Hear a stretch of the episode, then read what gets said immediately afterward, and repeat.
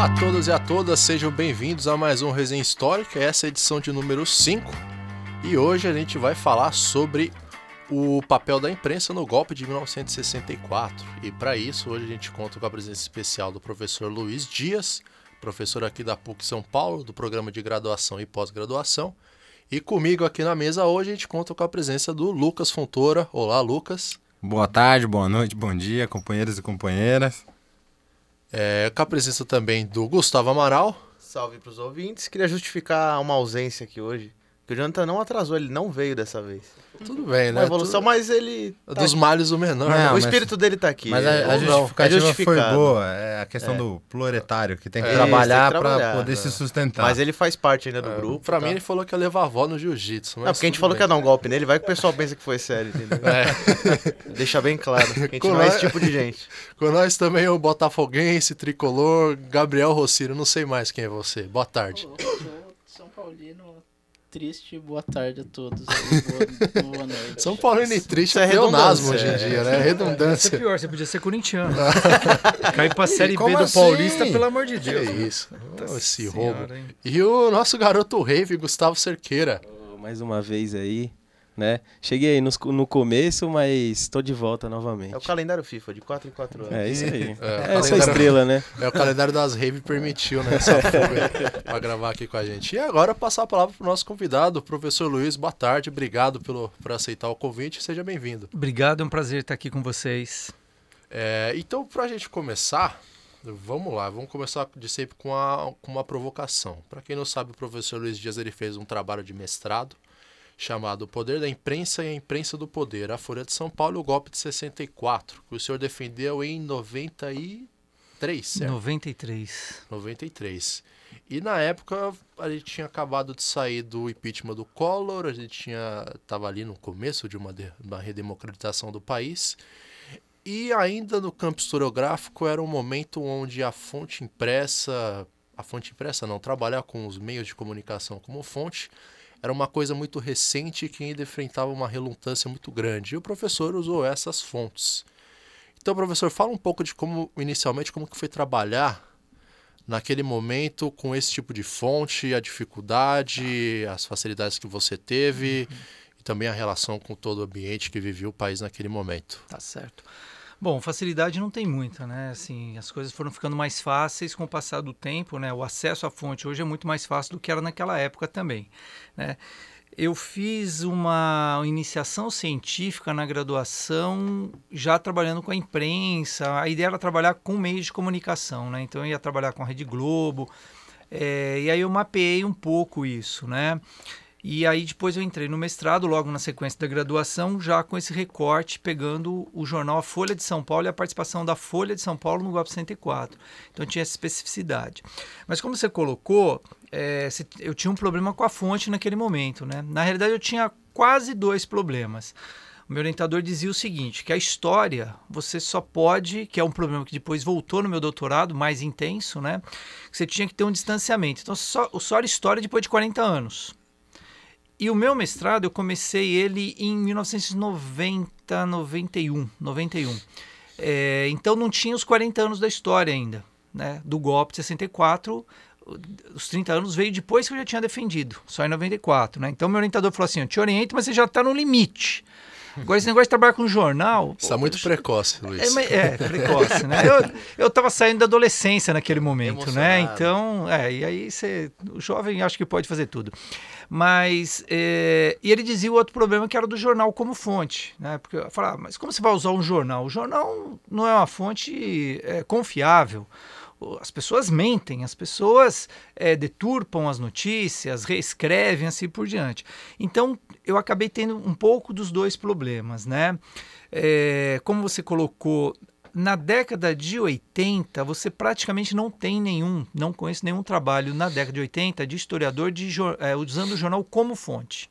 O que a gente tinha até aquele momento era a imprensa, ah, uma história da imprensa, ou uma história do jornal, uma história dos meios de comunicação, mas não uma história com os meios de comunicação. Então você podia fazer a história do jornal, a história da imprensa, como é o livro do Nelson Werneck Sodré, que é a história da é. imprensa no Brasil, que é dos anos 60 Que já, é a né? trajetória desses veículos. Isso, e né? mostra a história do jornal, mas o jornal não é a fonte. né? Então ele faz. O jornal é o objeto. tá? Então isso era um problema. No entanto, nós tivemos ali, já nos anos 80, no final dos anos 80 aqui no Brasil, uma revolução historiográfica, né? Que começam a chegar as influências do- dos análises, da história nova. E, e há- há- ocorre uma, uma ampliação, né? Você, tem um, você amplia o leque, né? as, as possibilidades de fontes, de sujeitos, enfim. E aí, assim, olha, o, o- a história nova pressupõe que tudo é fonte. Então, todas as fontes são possíveis de ser utilizadas. Então, isso acabou entrando na minha, digamos que na minha argumentação, porque você pode ter uma tese, né? mas você precisa comprovar isso e você precisa ter basicamente argumentação para dizer que aquilo não está completamente equivocado, não é uma loucura da tua cabeça, É né? não são vozes da cabeça, É né? interessante isso, inclusive porque eu lembro na época da graduação de você comentar sobre essas questões, justamente dessa dificuldade meio que para se justificar, Sim. né, para fazer esse recorte da pesquisa, para trabalhar com né, essa história do tempo presente, né, basicamente. E eu lembro que você comentou que você inclusive usou Marx para se justificar um pouquinho. É, esse, daí foi no doutorado. Ah, foi É, no doutorado, doutorado. a coisa piorou ainda, né? Então é.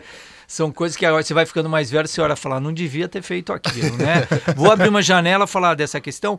O que, que é o tempo presente? O tempo presente é quando você não tem esse distanciamento, né? Que o orientador, no meu mestrado, ele dizia, olha, você está no limite, você está há 30 anos do episódio, o bom seria um pouquinho mais, mas 30, você não tinha nem nascido em 64, né? Então não tem importância, você não está tão envolvido. Agora, o meu doutorado, que começou, eu terminei o mestrado em 93, já entrei no doutorado, então eu comecei o doutorado em 94, né? O, o impeachment do Collor foi em 92.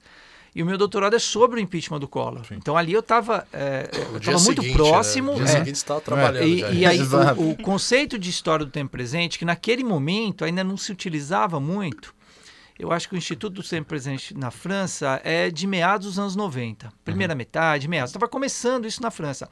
Ainda se falava um pouco, era um termo que se usava na época, era história imediata. Tá. É muito próximo do jornalismo, né? Agora, o que, é, o, que, o que torna a história é, do tempo presente realmente a sua história do tempo presente é, além da proximidade temporal, cronológica, é o seu envolvimento. Então, assim, eu estava em 92 nas ruas, nas manifestações. Então, você tem um envolvimento com o objeto. Né? Agora, e essa, isso vale para as duas questões, né? tanto da imprensa como fonte e do tempo presente, é que não existe objetividade absoluta em nada. Né? A gente sempre tem um, a gente tem sempre um posicionamento, não tem neutralidade. A própria escolha do tema. A já escolha do revela isso. tema, como você vai olhar. Então, mesmo que você pegasse uma fonte consagrada de um processo de 500 anos atrás, você já fez a sua escolha a priori. Você já sabe de que lado você está da história. Todo mundo está de um lado da história. Esse pessoal que não está de lado nenhum, ele está de um lado, mas ele tem vergonha de dizer que está daquele lado. Ou ele tá mentindo também. Ou ele tá mentindo. Pode ser deliberado, mas às vezes não. Às vezes o cara só fica ali meio com vergonha É, de defender o indefensável. Sim. Mas ele fica passando pano. Ele fica, não, você tem que ser neutro, não pode. Não É sempre existe aquele veja neutralidade. bem, é sempre né? um veja bem. né? Tá a, minha- branda. a, a- a tese que tem é que o cara que não, não é nem de um lado nem de outro é sempre da direita. Sim. A hora que ele cai do muro, ele cai do lado direito. Exatamente. Entendeu? Exatamente. Então, Ainda bem que assim. sou canhoto, inclusive. É. Então, o, o- o- imaginar que alguma fonte possa ser absolutamente é, é, objetiva, isso é uma bobagem. Então, assim, qual a grande questão do jornal ou da imprensa? É você saber que a imprensa já tem uma intencionalidade. Então, aquele texto ele já tem uma intencionalidade. Mas isso tem numa carta. Isso você tem num depoimento, você tem em qualquer lugar. Qualquer documento, ele é produzido com intencionalidade, qualquer fala. Né? Não é só inclinação política, Sim, né? tem Dizem tudo. mu- muitas outras coisas. Tem muita coisa. Você tem, você tem, por exemplo, você tem todo um jogo econômico. É, Uhum. Então o jornal, por exemplo, ele tem os anunciantes. Ele tem que se preocupar com o anunciante. Ele não pode, de repente, fazer um caderno especial sobre o câncer. Vamos pensar nos anos 80, né? Sobre o, o, o- câncer e o cigarro. Se quem banca o jornal são o, o- As a, a Philip Morris, É, o essa- é, Souza Souza Cruz. Souza Cruz. Souza Cruz. Não é que ele não pode ou não deve. Aquilo talvez balance, vai ter Uhum. uma briga lá de um setor com o outro, dizendo, ó, será que não é melhor a gente pegar lá, de repente, ter algum estudo falando que o cigarro faz bem? Sim. Você acha de tudo. Então, essa, isso não é novidade, né? Esse monte de bobagem que você tem hoje, você já tinha esse monte de bobagem antes. Talvez você não tivesse a internet para dar visibilidade para essas besteiras. Inclusive a publicidade tem um papel muito grande nisso, né? Exatamente. Então, assim, você tem que entender esse documento como um documento que tem, tem os seus interesses. Agora, um jornal, eh, você vai falar, ah, mas isso é uma, a grande imprensa, né? Então o cara está preocupado com o anunciante. Mas e se for um jornal, por exemplo, sei lá, um jornal de sindicato? Ele Também. está vinculado ao sindicato. Então, óbvio. Aí você vai dizer, ah, mas é que eu gosto mais. Tudo bem, seu posicionamento. Mas não significa que o sindicato, é, ou que o jornal do sindicato, ele também não possa dar uma torcidinha naquela verdade. Né? Com certeza. Então, quando você vai analisar um jornal do sindicato, é, você também tem que fazer essa história meia contrapelo, que é o que o Benjamin dizia. Sim. Né? Agora, o problema aqui da grande imprensa é que ela prega a neutralidade, ela diz que ela é neutra. Isso não é verdade. Então você já tem que partir dessa premissa. Você tem que sempre ler um jornal olhando aquilo que está na entrelinha. Isso não apenas como pesquisador, mas no dia a dia. né? Você tem que entender por que, que por exemplo, o Lula recebeu a- o título de cidadão de Paris e saiu numa notinha na grande imprensa. Por quê? Ah, não, mas é porque é uma coisa irrelevante diante desse monte de coisa importante que está ocorrendo. Isso é uma escolha. Quer dizer, a imprensa, ela está de um lado, ela sempre está de um lado. Essa coisa que ela é neutra, isso é bobagem. Ali né? eu lembro de um exemplo muito claro, justamente sobre essa questão, né? Tipo, é uma escolha de fato, que tem uma capa da Veja, não me lembro o ano exato, mas eu lembro que foi na época do mensalão, que tem o Lula com a mão sem o dedo sobre o rosto, a capa toda em vermelha, né? Mensalão do PT, tipo, 500 milhões. E aí em cima da, da etiqueta, na capa, tava lá, tipo, trem salão tucano, um bilhão. Eu falei, gente, mas é assim, tipo, eu sou ruim de conta. E eu sei que aqui tem o dobro, Sim, né? E a sim. gente tá falando de um, de um é. estado e com, comparado à União, né? Então são escolhas. É, e aí você tem também aquelas coisas que você depois bota a culpa no estagiário. Por exemplo, eu vi um gráfico da, na, na Globo News mostrando inflação ou PIB, não lembro exatamente qual que era, mas assim, o 5 estava menor do que o 7. O 5 estava maior do que o 7. então, assim, o PIB no Fernando Henrique cresceu 5, no Lula cresceu 7, mas a coluninha do 5 estava maior do que a do 7. Então você bate o olho, você imagina que ali era maior. Sim. Aí você vai, ah, não, estagiário. É a atualização ah, do o povo da arte não fez o negócio direito. Tem essas questões. Tem uma capa do Globo, que eu até uso em uma das minhas aulas, é, que fala sobre. é, sobre desvio no governo Dilma, governo Lula, e tem uma foto de 50 e poucos milhões de reais nas malas lá do, do Gedel. Sim. Então tem a foto do, do aquele monte de dinheiro, tem a manchete falando do desvio do governo Lula e Dilma. A foto é de uma coisa que não tem nada a ver com eles, aquele monte de dinheiro. E embaixo tem uma legenda pequenininha: o dinheiro apreendido no apartamento do Gedel. Cara, se o jornal for. Ó, mas, pô, mas vocês estão distorcendo. Fala, não. A gente está dizendo, isso aqui é uma matéria, isso aqui é a chamada de uma matéria que está em cima. E depois tem a foto da outra matéria que está embaixo. É que assim, talvez a gente talvez pudesse ter colocado letras diferentes. Mas o cara olha aquele jornal na banca, ele bate o olho e fala: Cara, olha a quantidade de dinheiro. Acharam um monte de dinheiro do cara. Estava É. escondido lá no E, o- sítio, e o jornal dentro pode, do e pedalinho. o jornal pode fazer a meia-culpa depois, né? Se o cara não quis ler, o problema é dele. É, aí a gente uma nota lá, menor põe uma ainda. É, nota a gente põe menor, uma nota né? ali pra ver se o cara tem Então, miopia ou astigmatismo, é. pô. Então você Aí tem isso. cara E aí, você falou da meia-culpa, só para ainda. É óbvio que aí essa questão da imprensa você vai ter que sempre analisar o jornal naquele momento, porque o jornal também não é uma coisa é, cristalizada. Né? Ele vai mudando, mudam as pessoas, né? Quando a gente pega, por exemplo, o caso da Folha e do Estadão, tem uma tradição. O Estadão está com a mesma família desde sempre. Né? A Folha, desde os anos 60, é o mesmo grupo, né, que é o Frias Caldeira. Então aí pode até mudar um pouco, mas em linhas gerais é o mesmo grupo político, social, enfim. É, então é importante você sempre ver esses momentos. Agora, é interessante que eu tenho um artigo que eu escrevi em 2014 que é sobre o meia-culpa, a rememoração, né? Como que a Folha de São Paulo, e aí eu acrescentei também o Jornal Estado de São Paulo, como que eles rememoraram, ou seja, como eles relembraram 64. Putz, aí. Cara, eles continuam dizendo a mesma coisa. Sim. E o pior de tudo é que assim, passa o pano e diz a culpa não é minha. a Folha de São Paulo tem um editorial que é, é assim, é risível, mas você tem que ler com seriedade, né? Mas a Folha de São Paulo, ela diz, ela começa falando, ah, mas em 64 a coisa estava tava complicada e todo mundo era contra o Goulart, então a gente também era. E aí a gente apoiou, porque parecia que aquele, aquele momento era a melhor coisa a ser feita. Mas, então assim, um parágrafo falou 64, Uhum. 50 anos do golpe, um parágrafo. Aí o resto do editorial é para mostrar o quanto a Folha de São Paulo é importante depois.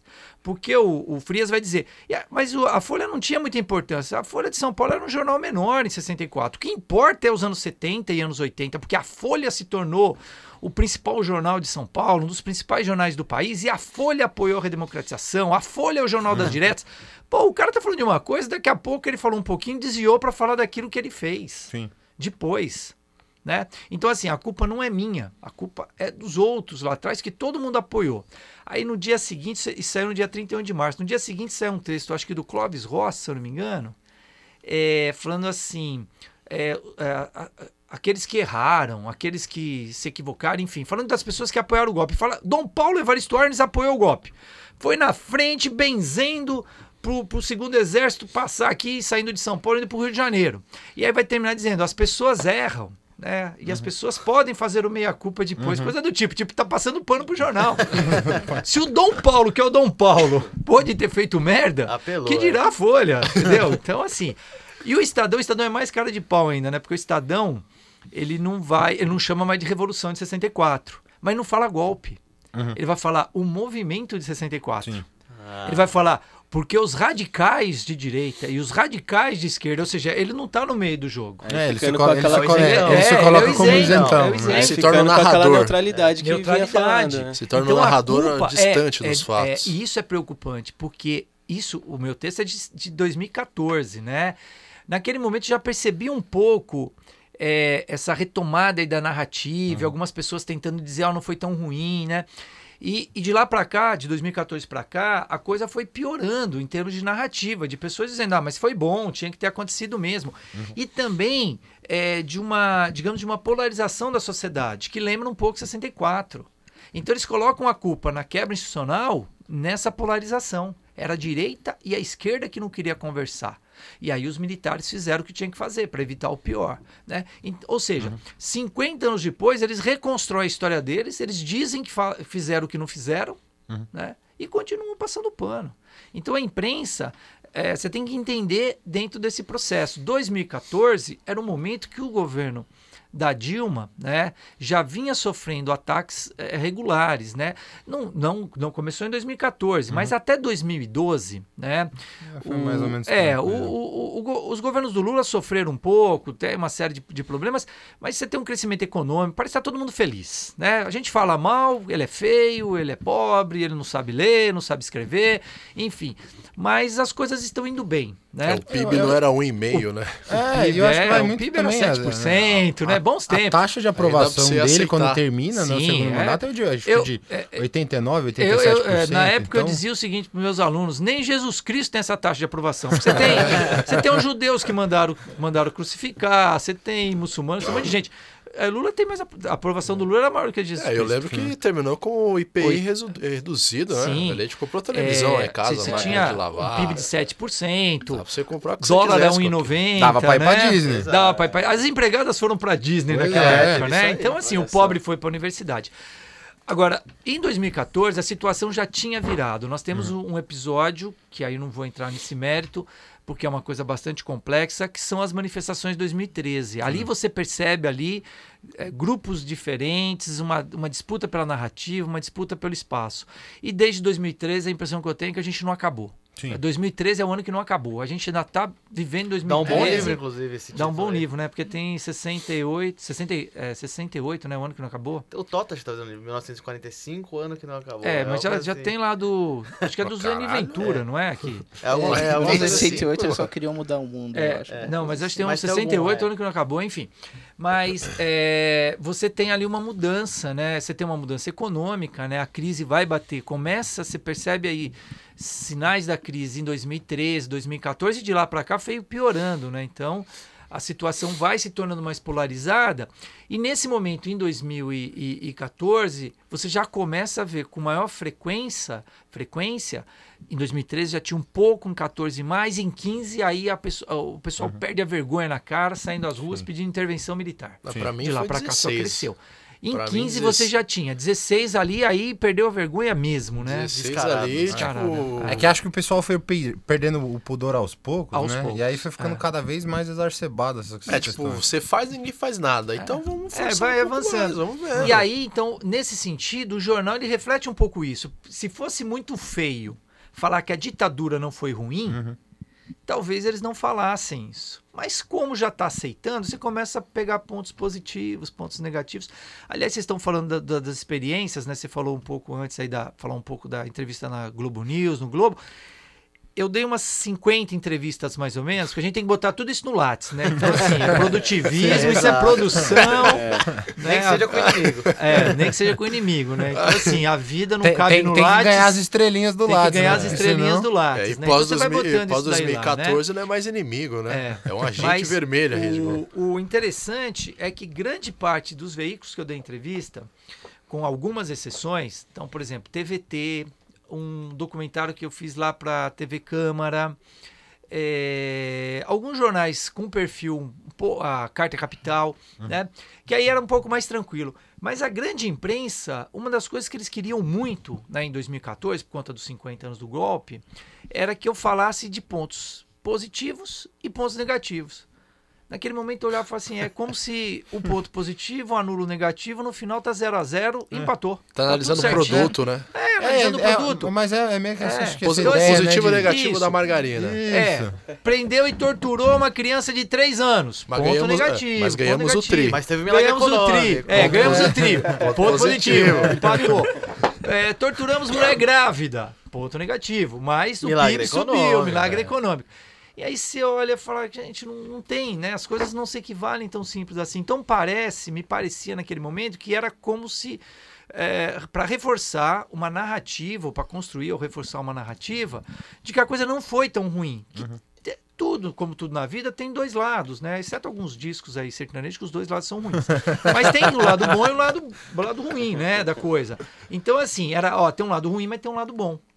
E não tem, né? Não tem. Agora, a impressão que eu tenho depois, né? Porque esse é um problema do historiador, né? Porque na hora a gente pensa uma coisa, mas a gente não sabe. Quando eu olho hoje, hoje me faz. é, tem mais sentido. Pode ser que não fosse isso, mas a impressão que eu tenho hoje é que já tem uma narrativa, já em 2014, vamos limpar a barra dos militares, porque a gente está pavimentando algo que vem aí. Né? E o vem aí veio. Então, né, não sei, pode ser, pode ser bobagem. um né? governo Ou pode ser a porta Exatamente. inicial do inferno. Teoricamente. Pode ser. É, né, Né? democrático, Isso, mas mas com, com- com a- acho que com mais é, Militares até do que no governo do militar. que no É. governo militar. É, eu acho que né? tem. tem que E o se mais legal contar. disso tudo é que nenhum deles sabe o que tá fazendo ali.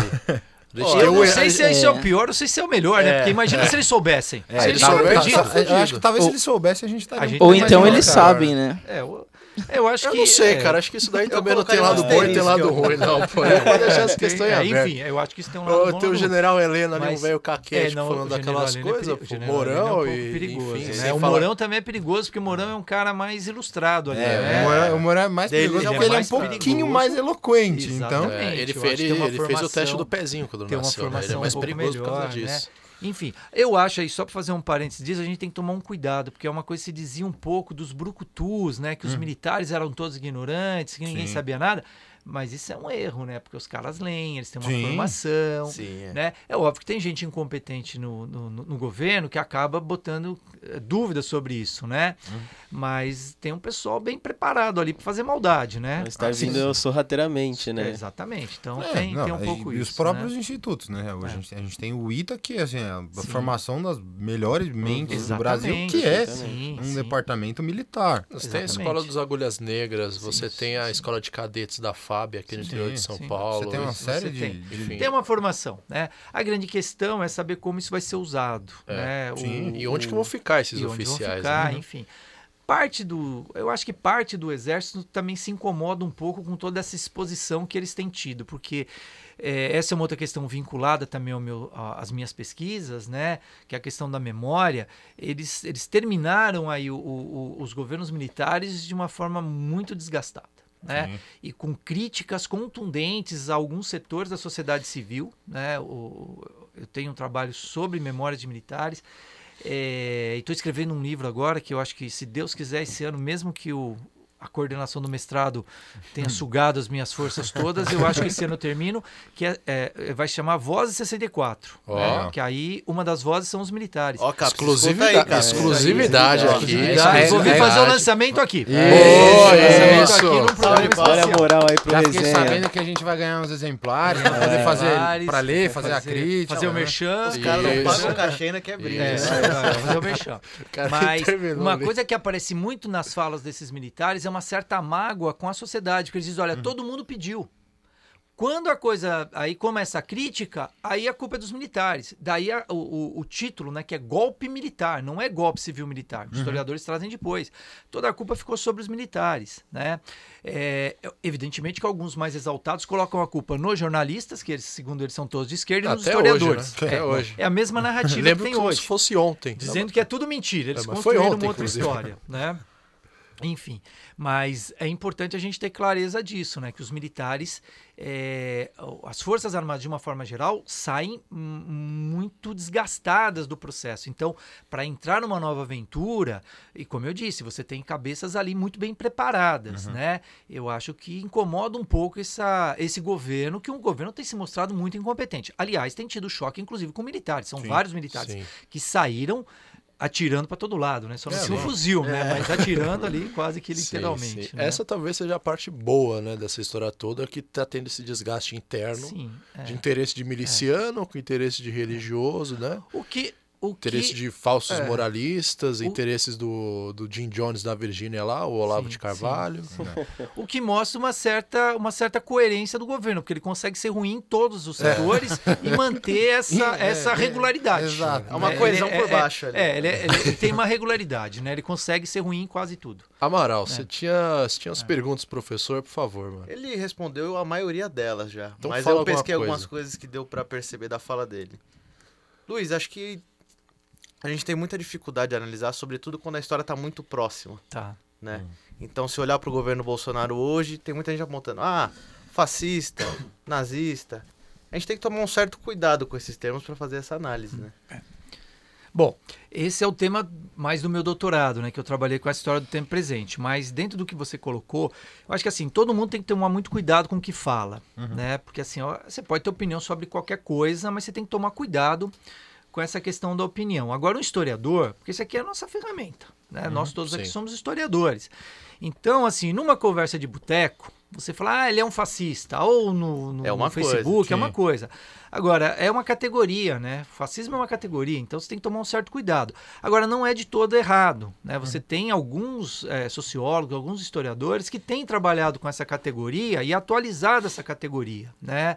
Eh, para alguns, eh, alguns governos, né? Então, se fala um pouco disso com relação ao Trump, se fala um pouco disso com alguns governos na, na Europa, na Hungria, eh, em particular, Na Polônia na- também, é, né? na Polônia agora, na Áustria, você tem. Então se fala às vezes em neofascismo, por quê? Porque resgata, ah, ah, resgata o elemento. Né? Alguns elementos do fascismo. Eles aparecem meio que repaginados. Então, na medida que você faz o, promove o resgate de elementos, você pode dizer: olha, é isso. É como você falar o neoliberalismo. Né? Uma coisa é o liberalismo clássico do Adam Smith, outra coisa é o neoliberalismo. O neoliberalismo é algo ajustado Sim. A, primeiro uma questão prática e objetiva, porque o liberalismo do Adam Smith é mais teórico, né? É, e aí você vai pensar isso na prática, vai pensar isso no século, pro século final do 20, início do 21. Então, quando se pensa em fascismo, é mais ou menos nesse sentido, né?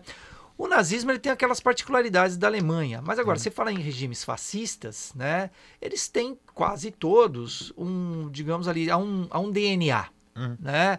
Eles têm as mesmas, as mesmas características nos anos 20, nos anos 30, nos anos 40, eh, no mundo todo, né? não só na Europa, mas você tem aqui eh, alguns governos com essa característica também fora da Europa. Agora, quando você pensa o, o fascismo hoje, você tem que pensar dentro de uma nova conjuntura. né? Então não é o mesmo fascismo, você não vai achar as mesmas evidências. Exato. É a mesma coisa que alguém fala, né, por exemplo, 2016 foi golpe, foi impeachment, não, não foi golpe, vai ter golpe, não vai ter golpe. E aí você tem situações inusitadas, né? Estava numa reunião do, do, do, do programa eh, da, da, da faculdade, da- do programa não, da, do conselho de faculdade, né? E aí um professor querendo fazer uma, uma nota de repúdio ao golpe marcha lá em 2016, em junho, antes da Dilma ser definitivamente afastada. E uma professora falou: "Ah, mas isso não é golpe, isso é um impeachment. E eu falei: olha, eu acho que a gente tinha que, talvez cada um, quem quiser assinar, assina, mas poderia, porque. Ela falou: Luiz, você não tinha nem nascido em 64, para ser golpe tem que ter tanque. Não precisa ter tanque para ter golpe. Sim. Entendeu? Para ser fascismo, você não precisa perseguir judeus. Não é uma forma. né, É, não é encaixa. isso, exatamente. não é assim, não é que vai, vai acontecer tudo igualzinho. Não.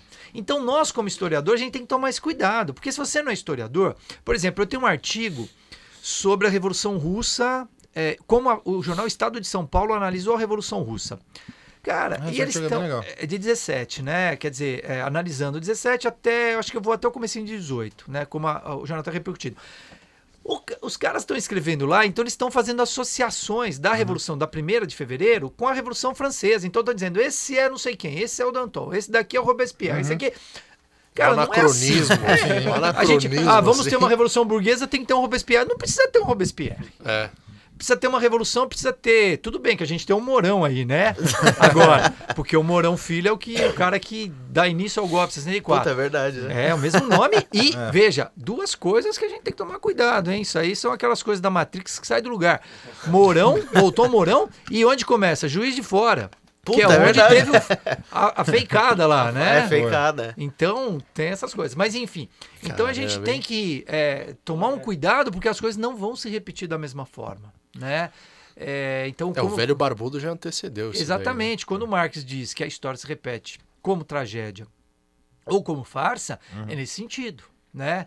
E É, ele eu vai acho dizer que, que... nesse, nesse exemplo aí ficaria muito pertinente, por exemplo, em alguma medida fazer algumas associações com o nazismo, por exemplo, com a entrevista que deu o ministro da Cultura. Sim, mas ali é aquilo, ali é Porque a, exato, aquilo é porque ali você ali né? você É, tem sim. muitos É elementos.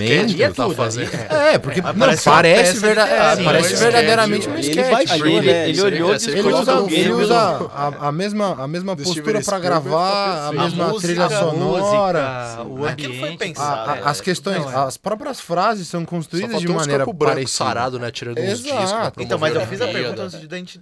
Tudo bem, ele fez tudo aquilo, mas não se enquadra igual ao nazismo. Não, Não, não, é o nazismo, mas aquilo ele, é ele vai retomar é elementos. É, aquilo é um remedo. Se a gente olhasse para aquilo, o nazismo foi a, foi, foi a tragédia. Sim. Sim. Isso é uma farsa. É risível. Perfeito, o cara Aquilo te dá é, é ridículo.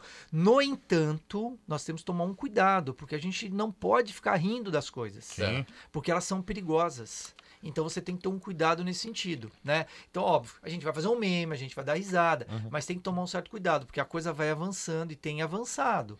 Então ali ele errou na mão, ele carregou na mão, mas não pense que foi, ah, ele foi mal assessorado, ou tem muita gente que pensa, né, de forma semelhante, só não vai exteriorizar Nós isso, não né? pensávamos isso do quando falava em 2014 sobre militares no poder, em 2016. A gente não pensava que era uma coisa um pouco distante.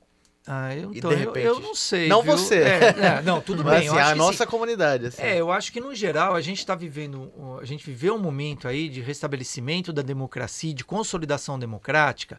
Passamos por crises econômicas, por uma hiperinflação, pelo afastamento do Collor. é, por uma série de questões, a democracia está lá dando. Né? O Lula foi eleito, não teve golpe, os empresários não fugiram do país, né? Teve um governo relativamente bom para todo mundo, para os banqueiros, né? Os banqueiros nunca ganharam tanto dinheiro como É, no governo Lula. né? amigos divide e bem o bolo, inimigos, né? Então, é. S- Exatamente. Talvez o bolo cresceu e dividiu um pouco melhor do que foi dividido nos anos 70, né? É, mas é uma coisa que eu ouvi uma vez do ex-ministro da- dos Direitos Humanos, Zé Gregori, numa mesa que nós fizemos, ele falou assim: a democracia você tem que, todo dia você tem que defender ela. E ele disse: estava eu, um jornalista, o Zé Gregori. Ele falou assim: olha, vocês são novos, vocês não viveram. Eu vivi o pré-64. A gente achava que a democracia estava consolidada. Se falava em golpe, se falava de militar, se falava. Mas isso é porque é uma tradição nossa, é uma tradição é, de alguns países latinos, quase todos, né? É, mas a gente achava que isso não ia acontecer. E se acontecesse, a gente ia lá e ia segurar os caras. Ele Falou, então tem que estar atento para isso, né? Então é uma coisa que a gente tem que sempre estar atento. Evidentemente que eu não acho que, como eu falei, as coisas se repetem da mesma forma. Os militares em 64 também não é, não foi a primeira opção. Tiveram outras opções que não foi, que não, que não funcionaram, que não deu certo. E aí você vai, né? Agora a mesma coisa. Se você pegar todo o processo, começando em 2015, né, final de 14, quando a Dilma é reeleita e o Aécio diz que ela não- vai governar, vão fazer sangrar ou coisa do tipo, ali você já começa um processo muito perigoso, né? Que as coisas se encaminharam de uma forma, mas se, se elas se encaminhassem de outra forma, não sei se a gente não teria uma ruptura. Né? Então você tentou, de todas as formas, criminalizar os governos petistas, criminalizar o PT, criminal, criminalizar o Lula. Não funcionou da forma que queriam, porque o ideal era o Lula ter aprovação negativa, como a do Temer, né? Sim. É, mas o Lula continua sendo o principal, o principal candidato à, à, à eleição, né? Mesmo ele estando longe do Então, cenário. né? longe do cenário, acusado, enfim. mesmo sendo o- Aí- o maior alvo, né? Ele Isso, o ainda... maior alvo. Então, assim, é, não funcionou. E aí teve que prender. Prendeu. As pesquisas de opinião continuavam andando o Lula Sim, em primeiro. Não adiantou. Então tem que proibir a participação dele. Vamos imaginar que o Supremo liberasse. Não dá para saber o que aconteceria. A gente- nós somos historiadores, a gente trabalha com si. É, É. exato. né? Nem com o Mas em futuro. 64, você tem muito dinheiro entrando via dois institutos, IPES e IBAD, Uhum. para financiar as candidaturas de deputados, senadores e governadores de oposição ao Goulart. Sim. Uma campanha para acabar com o João Goulart. Uhum.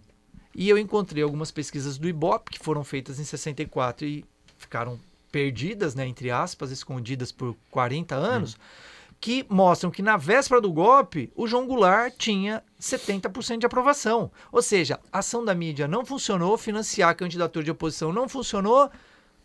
Qual é a última, a, talvez o, o- o- a última, a última Última possibilidade, cartada. a última cartada, a intervenção dos militares, porque o João Goulart está planejando a reeleição. Sim. E já se fala disso abertamente. E se tivesse reeleição, ou se houvesse eleição e ele pudesse participar da eleição, ele seria reeleito. Né? Então, essa é a questão. É você saber que as coisas elas têm uma dinâmica, você tem algumas lições. Se- quando eu falo, por exemplo, da imprensa, os personagens são os mesmos. São os mesmos donos dos mesmos jornais, das mesmas redes. Os empresários, as empresas continuam nas mãos das mesmas famílias. Então o cara não mudou. Nesses 50 anos eles continuam pensando como pensavam. Se o meu capital estiver em risco, eu abro mão do meu, do meu liberalismo.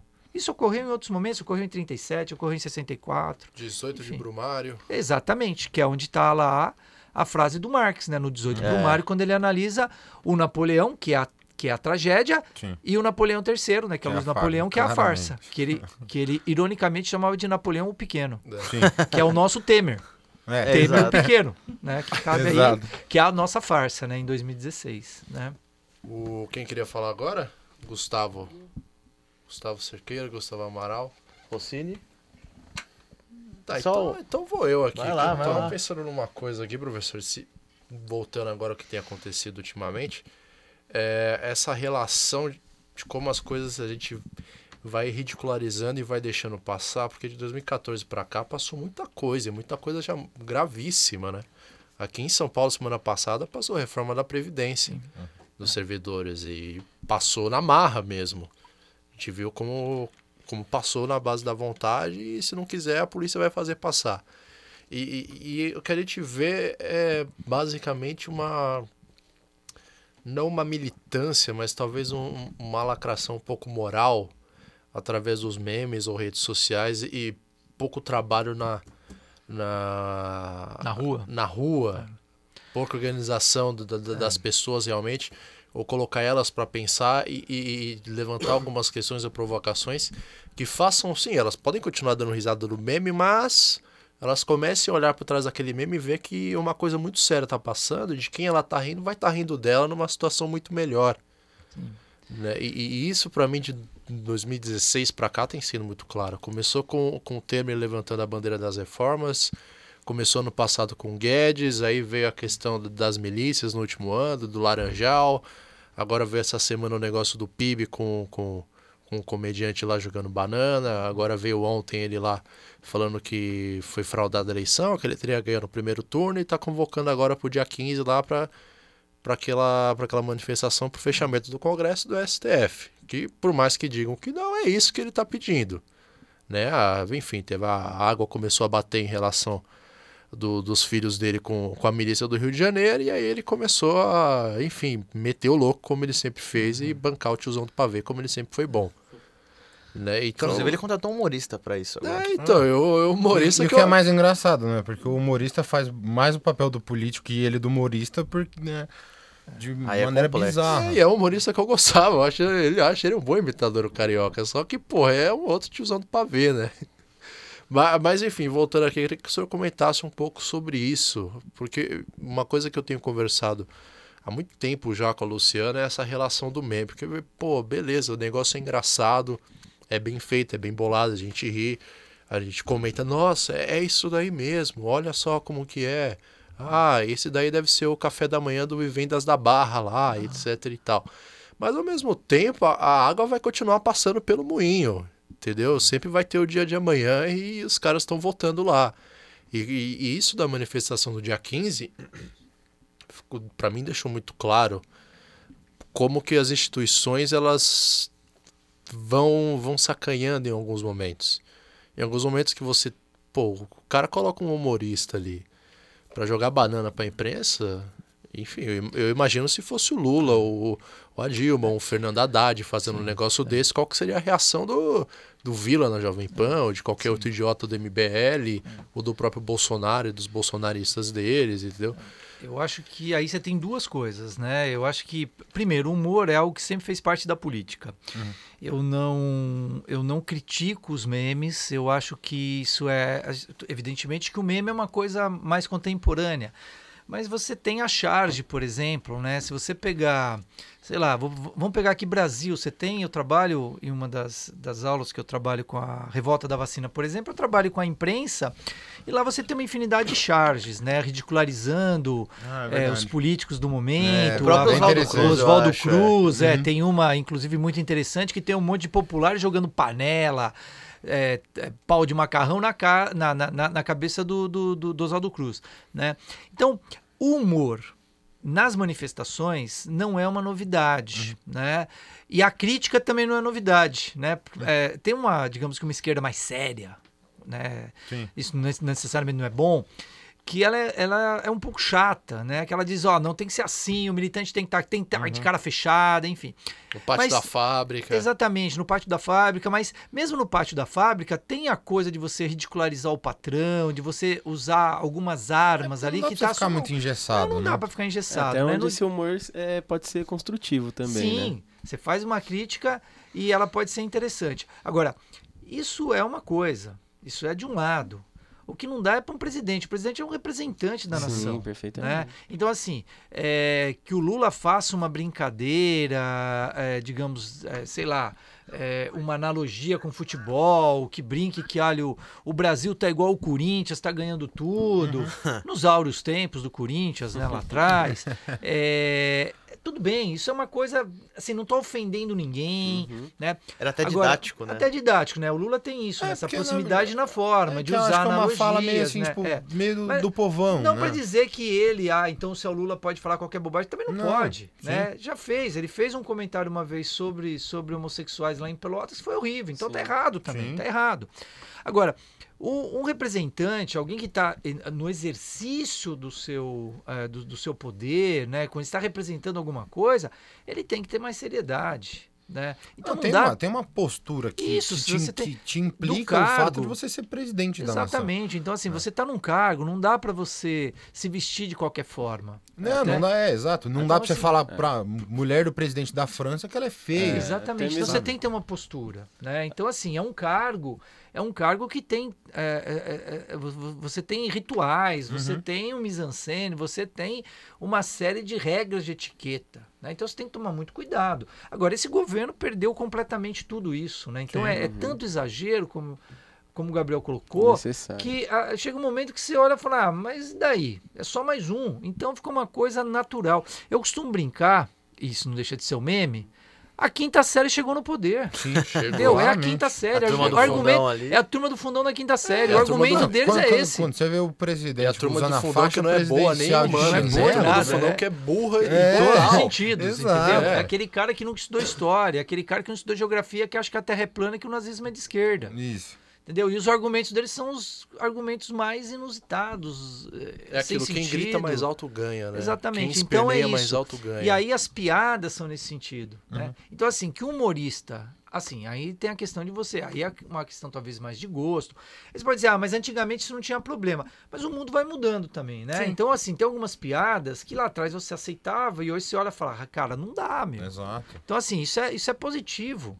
Né? Então, tem algumas, algumas piadas que não podem ser feitas. Muito menos por um presidente. Uhum. Né? Até Então, mesmo aqui- porque se você pensar, é, é, o jornalismo não está indo a favor de você e você vai tratar eles com um respeito total, mostra muito da postura de um presidente. né? Aí no dia seguinte ele chega lá na saída e fala: Não, no dia que vocês aprenderem a trabalhar, eu volto a falar com você. Mas, mano, você colocou o cara pra jogar banana Quem pra é nós, você pra falar, né? É, Agora, eu até me questiono até que ponto os jornalistas, É, então, a categoria como um não todo, deveria se é, posicionar. ela vai se prestar a ficar de, de Então, palhaço mas pra e os aquele- donos? Quem... É. É Então, essa é a isso questão, que eu comecei né? a Eu pensar. trabalho muito com Eu trabalho pro Globo, e é. aí? É, eu comecei a pensar, falei, mano, até onde vai esse, esse egoísmo de alguns veículos de imprensa, que por mais que o jornalista esteja constrangido ali, ou ele tá pouco se lixando, ele tá fazendo o trabalho dele, ele não acho que liga fica, muito fica pra aquilo. Mas como né? que Você você pode... fica. Como, é, como que ele que se fica. presta a, a ficar escutando esse tipo de Você- coisa a todo momento? Sim. Teve a jornalista. A jornalista, que ele tá processando o É, tá Bolsonaro, processando o filho dele, ele. mais um monte de gente.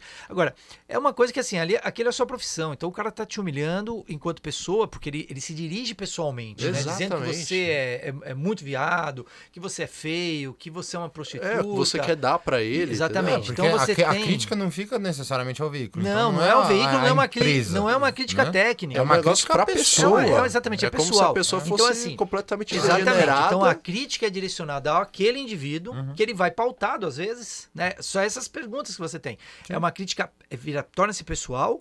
É uma crítica à profissão dele. Então não tem como ele ficar assim, ah, não, eu tô aqui, tô de boa, é, não tô nem percebendo e é assim mesmo. Não é. Então a pessoa fica É um incomodada. Negócio que é só a dignidade é, Exatamente, dela, tá né? ofendendo a dignidade. Eu acho que o cara, assim, ele fala, puta, eu preferia cobrir qualquer coisa, menos cobrir o presidente. É. O jornal fala assim, ah, mas precisa noticiar. Mas eu acho que os jornais também deveriam ter vergonha na cara e boicotar. Uhum. Dizer assim, a gente não vai mais dar pau que não vamos aplaudir esse palhaço. Não, Até porque pelo já vencia várias dos vezes, caras, é, né? Pô, você vai sindicato, aplaudir, velho. você vai aplaudir. O cara é um, o cara é um humorista.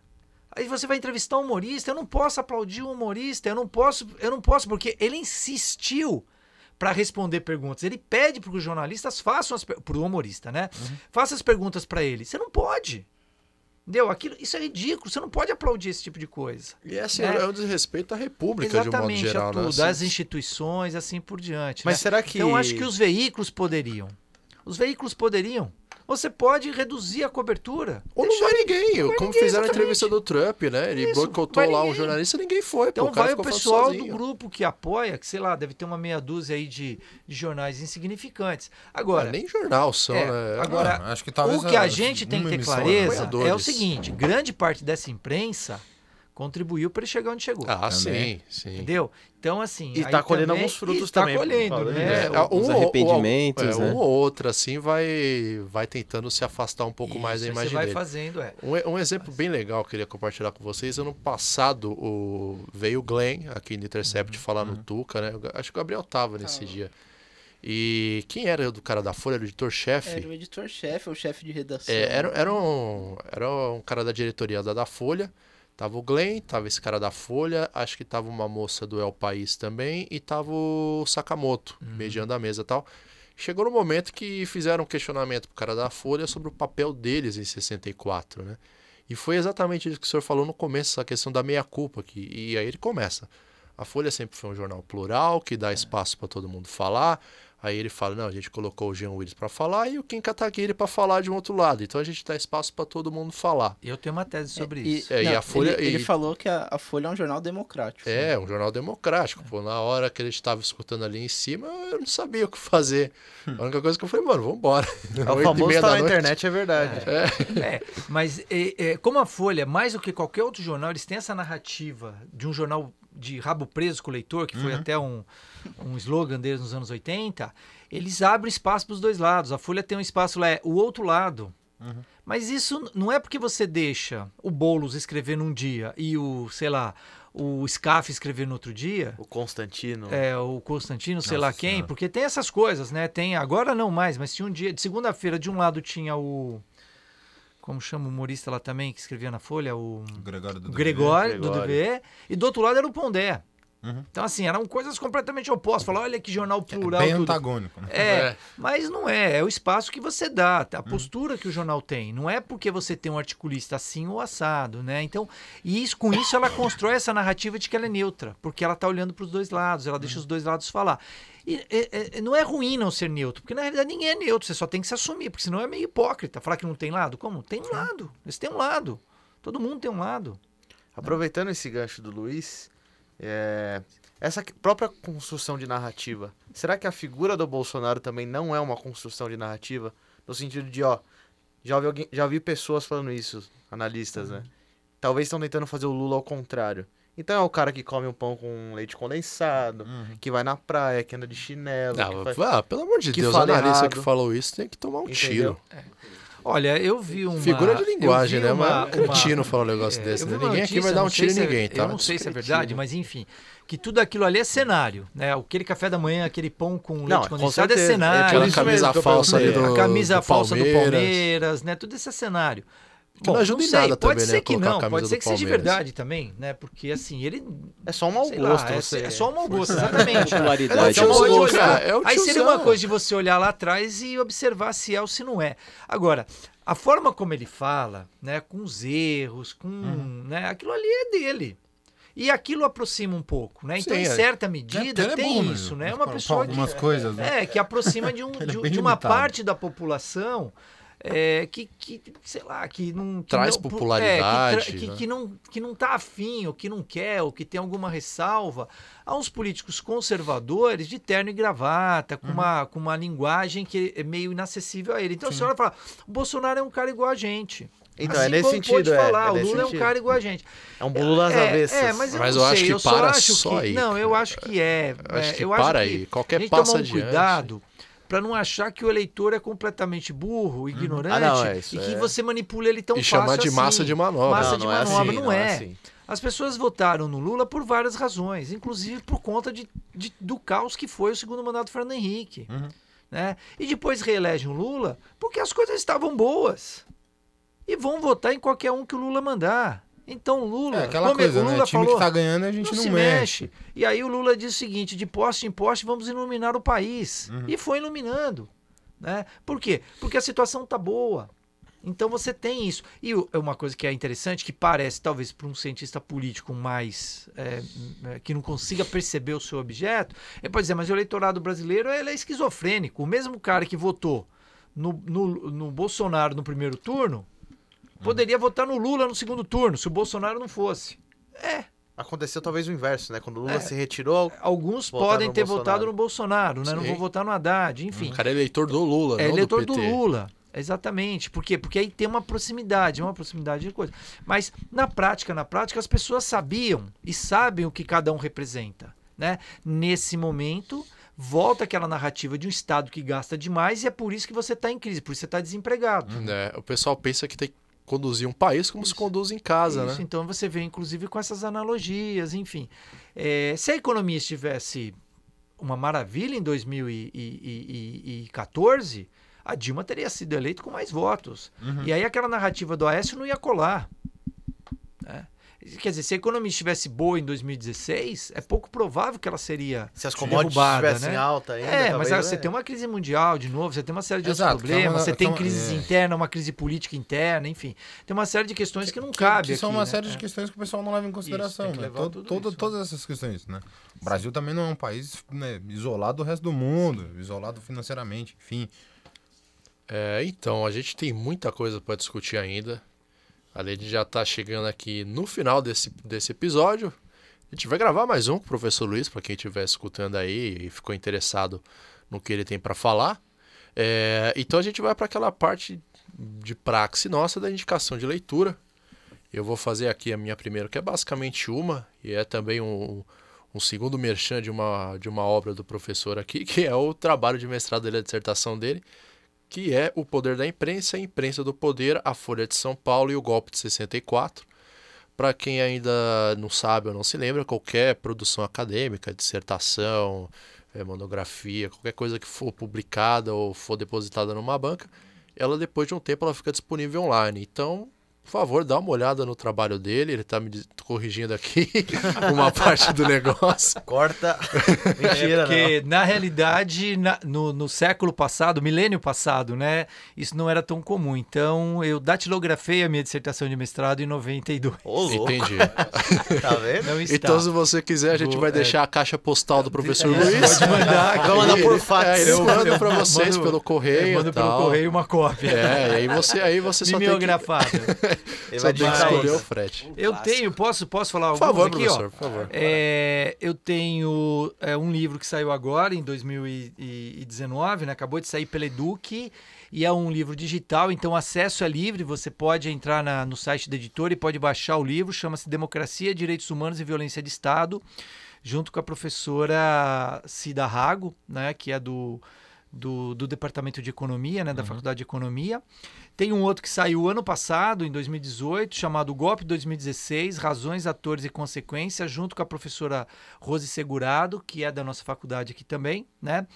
É, e aí tem, é, tem um outro, né, chamado Entre Letras e Números, que é um capítulo em um livro, chamado Mídias e Governos Autoritários, pela Ideia Editora, que também está digital e também o acesso é livre, né? É, e aí alguns artigos, né? Então temos, eu indiquei aqui os da revista Projeto História, que é a revista aqui também do programa da PUC. Um artigo chamado Notícias do Outubro Vermelho, a Revolução Russa nas páginas do jornal Estado de São Paulo, né, sobre imprensa. Um outro chamado Entre a Memória e, e o Esquecimento, 64-2014, o golpe ontem e hoje. Tá? E além desses, tem um outro trabalho interessante também na revista Projeto História, mais antigo, que é sobre as fontes, né, da professora Heloísa e da professora Maria do Rosário, que são duas professoras do nosso programa aqui de História também, chamado Na Oficina do Historiador, conversa sobre História e Imprensa. Isso foi muito bacana, gostei desse texto delas. Que acho que a professora Rosário passou. Acho que a maioria de que estuda imprensa utilizou esse. Utilizou esse, esse texto. Eu não trabalho em especialmente. imprensa, mas eu li e gostei bastante, É. me deu bastante luz. Lucas, Bom, eu vou fazer duas indicações. Uma é o artigo do, do Luiz, que ele tinha comentado, o artigo de, de 17, então é só uma. que é os, trabalho, é, os trabalhadores nas páginas do Estadão, demonização e criminalização esque- dos movimentos desse. de trabalhos de trabalhadores rurais e urbanos, que foi, saiu na revista História e Perspectiva, de Uberlândia. E o texto da professora Marisa Romero, Inúteis e Perigosos, no Diário da Noite de São Paulo, que saiu pela Eduque na FAPESP. Amaral. Bom, é, já que a linha do programa é tornar a coisa um pouco mais acessível, vou passar uma coisa um pouquinho mais simples, que é um trabalho organizado pelo Jorge Ferreira e Ângela de Castro Gomes, que é o 1964. O golpe que derrubou um presidente e reticências porque o título é grande. É, Tá é, aí. é, então, bem- pro nosso ouvinte não especializado aí, pode ter ficado meio perdido. Para que- começar a ficar familiarizado com 1964, a historiografia daquele período, talvez seja uma leitura inicial bem produtiva. É, Gabriel, Eu vou trazer pro meu lado do futebol, né? por favor, por favor, O- né? Um artigo da Leda Maria da Costa. Chama Futebol Folhetinizado, a imprensa esportiva e os recursos narrativos usados na construção da notícia. Pesado. Falou de uma vez, hein? Sem Caraca. respirar. Garoto Rave. É, trazendo aí um pouco dos clássicos também, né? Uma facilidade aí de leitura. Eu trago o Hobsbawm, né? Estudo sobre as formas arcaicas de movimentos sociais no século XIX e XX. Fazer só mais um adendo também, que eu acabei não comentando, porque é um texto meio clássico, eu achei que alguém pudesse comentar, que é o Brasil Nunca Mais. Né? Bem lembrado. É, só um adendo também o meu, e já partindo para nosso encerramento, agora é sério. É, esses textos que a gente fala de artigo, revista, a dissertação de mestrado do professor, uh, esses livros que a gente passou, boa parte deles estão digitalizados. Os artigos, as revistas, eles você pode encontrar digitalmente esses textos, então é de boa para acessar. Os outros livros que são também obras já consagradas, boa parte hoje em dia está digitalizado porque alguém fez isso, então você consegue acessar essas obras. Então fica aí é, as nossas recomendações de hoje. E lembrando também que esse episódio, a descrição, tudo isso a gente vai deixar disponível para vocês também. O nosso conteúdo está no Spotify, no Castbox, no Google Podcast e no Apple Podcast. Chegamos em todas essas plataformas, olha só, estamos ambiciosos. Agradecer também mais uma vez a presença do professor nesse episódio, a voz da consciência, o Ernesto, pela produção técnica do episódio. Se você tem alguma dúvida ou quiser entrar em contato conosco, a gente vai deixar também os nossos contatos na descrição do episódio. Se quiser mandar um e-mail lá, pode mandar resenhahistórica.gmail.com ou no nosso Instagram, Resenha Histórica também, que a gente responde por lá. Então a gente agradece mais uma vez a presença dos convidados, do professor Luiz, e a gente se encontra no próximo Resenha Histórica. Tchau!